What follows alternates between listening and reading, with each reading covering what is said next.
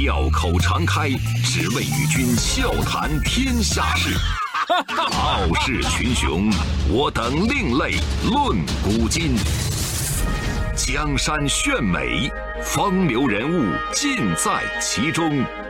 湖河西江，百川流水总向东。中央人民广播电台经济之声，高丽掌门笑傲江湖，重返江湖，独骑笑傲。笑傲江湖，我是高丽。今天是周五，又到了我们周末特写的时间了。十月三十号，金庸带着他的江湖永远隐退。这一刻，全世界的金庸迷都黯然神伤。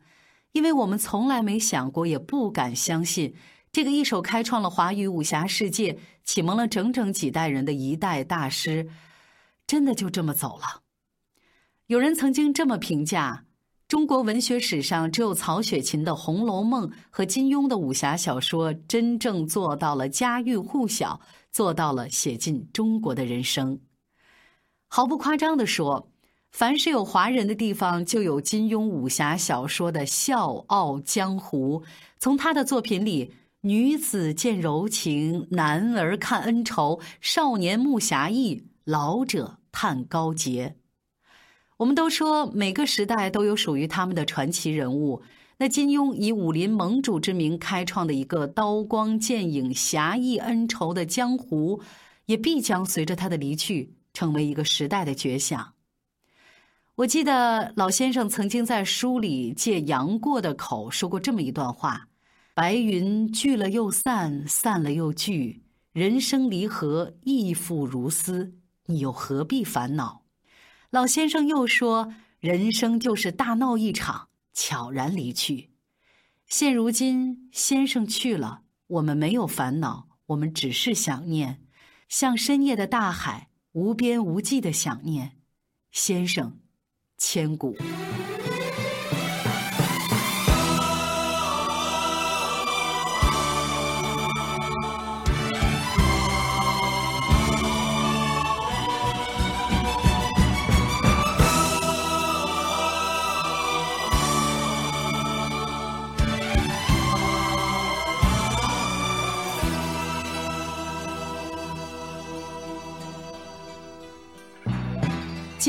本来是写大侠的，但是后来呢，他也被人们称作是大侠，就是因为他的一生也很传奇。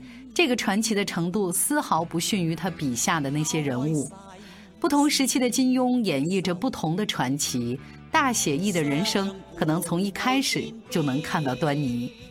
一九二四年三月十号，浙江海宁，查良镛咕咕坠地。用咱当下年轻人的解读啊，三月十号，双鱼座的男子向来想象力都丰富，用在文学可以天马行空，用在科技就创意无限了。比如说，用一部推陈出新的手机改变了世界的乔帮主。查良镛上中学的时候就做出了一件别的孩子指定干不出来的事儿，就是写文章讽刺他们的训导主任。那这个想都不用想啊，必然是校方很生气，后果很严重，所以他被开除了，从嘉兴中学转到了衢州。在衢州中学，他的才情和猖狂从来都没有收敛过，而且开始向当时一些大的报刊投稿。查良镛的老师呢，特别的惜才啊，就觉得这孩子呢是不可多得的，然后就给他取了一个笔名叫查理。查理创作的《一世能狂变少年》《千人中之一人》等等文章陆续的发表，而且每一篇都显示出了他的卓尔不群。有道是书生意气，挥斥方遒。查良镛年轻时候的理想呢，就是做一名叱咤风云的外交官，所以呢，他一心面壁，勤奋攻读，最终呢，也是如愿以偿，考到了重庆的中央政治学校外交系。毕业以后，查良镛投身到新闻工作里，做了一名报纸记者。入行之后，他得到的职业规训是：做报纸一定要讲真话，不讲假话，不能骗人，不能欺骗读者。这几句真经，他一直恪守不渝。李白曾经有这样的诗句：“人生得意须尽欢，莫使金樽空对月。”但那个时候的查良镛并不是得意之人，他心里有很多话，总想一吐为快。所以，一九五五年二月八号，查良镛第一次以金庸的笔名在报纸上开始连载武侠小说《书剑恩仇录》，从此就一发不可收拾，这一写就是几十年。从一九五五年的《书剑恩仇录》开始，到一九七二年的《鹿鼎记》正式封笔，他一共创作了十五部长中短篇小说。飞雪连天射白鹿，笑书神侠倚碧鸳，就是对金庸作品最经典的概括。金庸的小说之所以被那么多人追捧，被视为经典，是因为他既继承了传统小说的语言特色，又对旧式武侠小说从形式到内容、从思想到艺术都做了大胆的创新。这些作品呢，虽然是以古代生活为题材，但是体现出了现代精神，同时呢又蕴藉深厚，功力非凡，达到了雅俗共赏的境界。那很多的作品呢都被拍成了影视剧，伴随而且深深影响了一代又一代人的成长。金庸的小说看似光怪陆离，但你仔细去看，仔细去琢磨，都有人性和生活的痕迹。不信你看啊，越是那种咋咋呼呼的，那死的就越快；用的兵器呢越怪越不可思议的，这个武功呢其实都不算高强。最厉害的基本都是用剑或者不用武器。比如最开始咱们都觉得《射雕英雄传》里的江南七怪啊，呼风唤雨的霸气十足，后来才发现其实武功不咋地啊，也不过如此。那现实生活中又何尝不是这样呢？嚣张跋扈的往往就是腹内草莽，和他相反，人群里最沉默的那个人往往就是高手。所以我们在金庸变幻莫测的江湖之外，看到的更是一个纤毫毕现的现实社会。天地四方为江湖，世人聪明反糊涂，名利场上风浪起，赢到头来却是输。正所谓江湖小天地，人性大世界。所以说，金庸的照妖镜，照君子，应小人，成侠骨，示佞臣，一堪世相，见人心。金庸和古龙、黄易、梁羽生、温瑞安并称为新武侠文学的五大宗师，那金大侠呢，也就成了天下无人不识君的一代文化巨擘。同时呢，作为一个出色的社会评论家，金庸也写了两万多篇的社评、短评。他的笔锋犀利，切中时弊，直击要害，江湖人称亚洲第一社评家。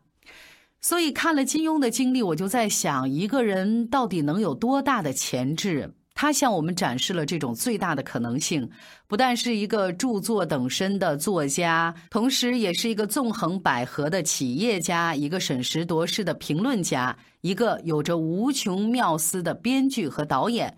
另外，他还是一个侠士，一介书生。为什么这么说？作为侠士，他在书里面一直阐释着侠之大者，为国为民；作为书生，他胸藏千鹤，每天坚持看六个小时以上的书。他的私人藏书在香港是名列前茅的。所以倪匡都说嘛，金庸可能是中国五千年以来第一个致富的知识分子。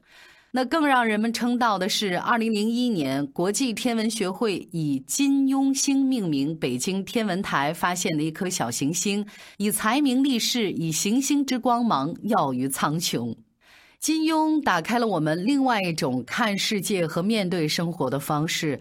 就是你看了他的书，你就特别的感慨啊！原来这个纷纷扰扰的世间，还有这么惊心动魄的江湖，还有这么气冲霄汉的侠义，还有这样柔情百转的缱绻。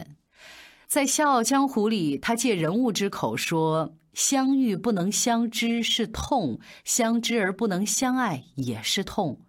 我知道，可能有一天你会忘了我，你会海阔天空，云淡风轻，但是我做不到。”我只会万箭穿心，纸上云烟也是现实之伤。那个让他爱而不得、万箭穿心的女子，就是著名的影星夏梦。一九五七年，在文坛早就已经是声名鹊起的金庸，去了长城影业做了一个小编剧。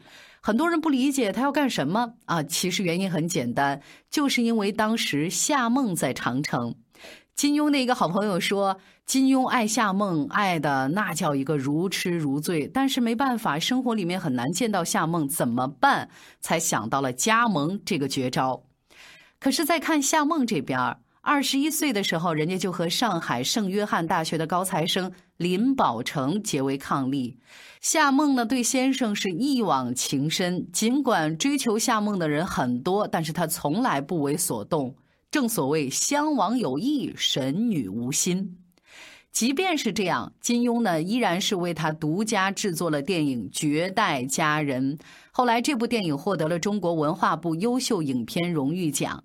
一九五九年，金庸带着无限的失落离开了长城影业，致力于创作他的武侠小说。他的武侠天地波诡云谲，但是呢，在以男性为主的阳刚世界里。寄托着他对夏梦深深的迷恋，《神雕侠侣》里的小龙女，《射雕英雄传》里的黄蓉，《天龙八部》里的王语嫣等等，这些玉肌冰骨、绝世出尘的女性身上，都能看出夏梦的影子。以你作诗，半字成痴。纵使江湖血雨腥风，那些纯良温婉娇美的女子，依然是最情意绵绵的着笔。原因没有别的，就是因为夏梦已经深深地嵌在了金庸的灵魂里。三毛曾经说过，金庸小说的特殊之处就在于他写出一个人类至今依然是捉摸不透的，既让人可以上天堂，又可以让人下地狱的情字。那如果你不了解金庸和夏梦的这一段情，就不会读懂他在小说里面情缘的描写。一九七六年，夏梦移民去了加拿大，失魂落魄的金庸一连好几天在头版头条的位置用了加长篇幅做了详细报道。不但这样，他还专门呢写了一篇社会评论，叫《夏梦的春梦》，为自己永远没有办法忘记的心上人祝福。就像他的作品里那句话一样，阿朱就是阿朱，四海列国千秋万载，就只有一个阿朱。夏梦呢，也曾经很动情地对金庸说：“今生今世难偿此愿，也许来生来世还有机会。尘世中望穿秋水，唯愿来生再续前缘。”所以有人说，金庸这一辈子有两大遗憾。一个是大儿子十九岁上吊身亡，另外一个就是对女神夏梦可望而不可及。咱都说金大侠创造了一个上天入地无所不能的武林梦，但是他的现实美梦前者破碎，后者成空，三段婚姻也是饱受诟病。正所谓长情亦多情，深情亦薄情，人性的复杂，金大侠也未能免俗。金庸在《倚天屠龙记后记》里面曾经这么写过：张三丰见到张翠山自刎时的悲痛，谢逊听到张无忌死讯时的伤心。我这书里啊都写的太肤浅了，真实的人生不是这样的，因为那时我还不明白。等他真正感悟到了多少悲欢只当寻常，于是以书续命，聊寄此生。一九八五年，古龙英年早逝。二零零九年，梁羽生撒手人寰。九年之后，金庸与世长辞。自此，中国武侠小说的一个雄迈瑰丽、阔达逍遥的世界彻底摊皮。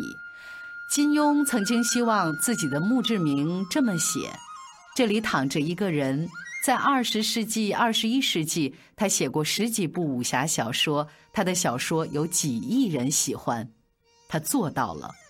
金庸曾经说过：“中国文化是我生命的一部分，有如血管里面流淌的血，永远不分开。”尽管市面上有太多他的传记，但是他并不觉得有人能那么透彻的了解他，而且能写一部真实有趣的传记。甚至他认为自己没有资格立传。所以我真的很感慨，也许睿智如他，他深知真正的传记。写在人心。沧海笑，滔滔两岸潮。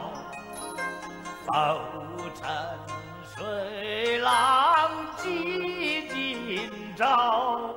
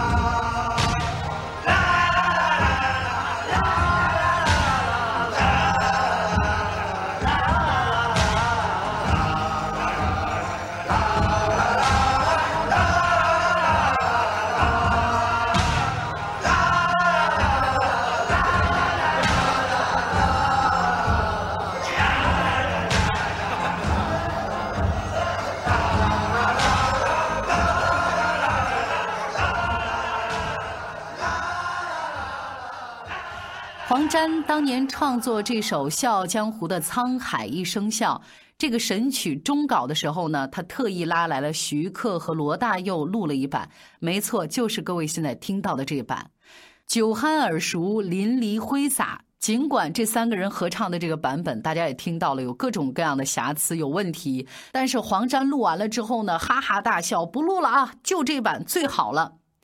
现如今金庸佛衣而去，千山我独行不回了。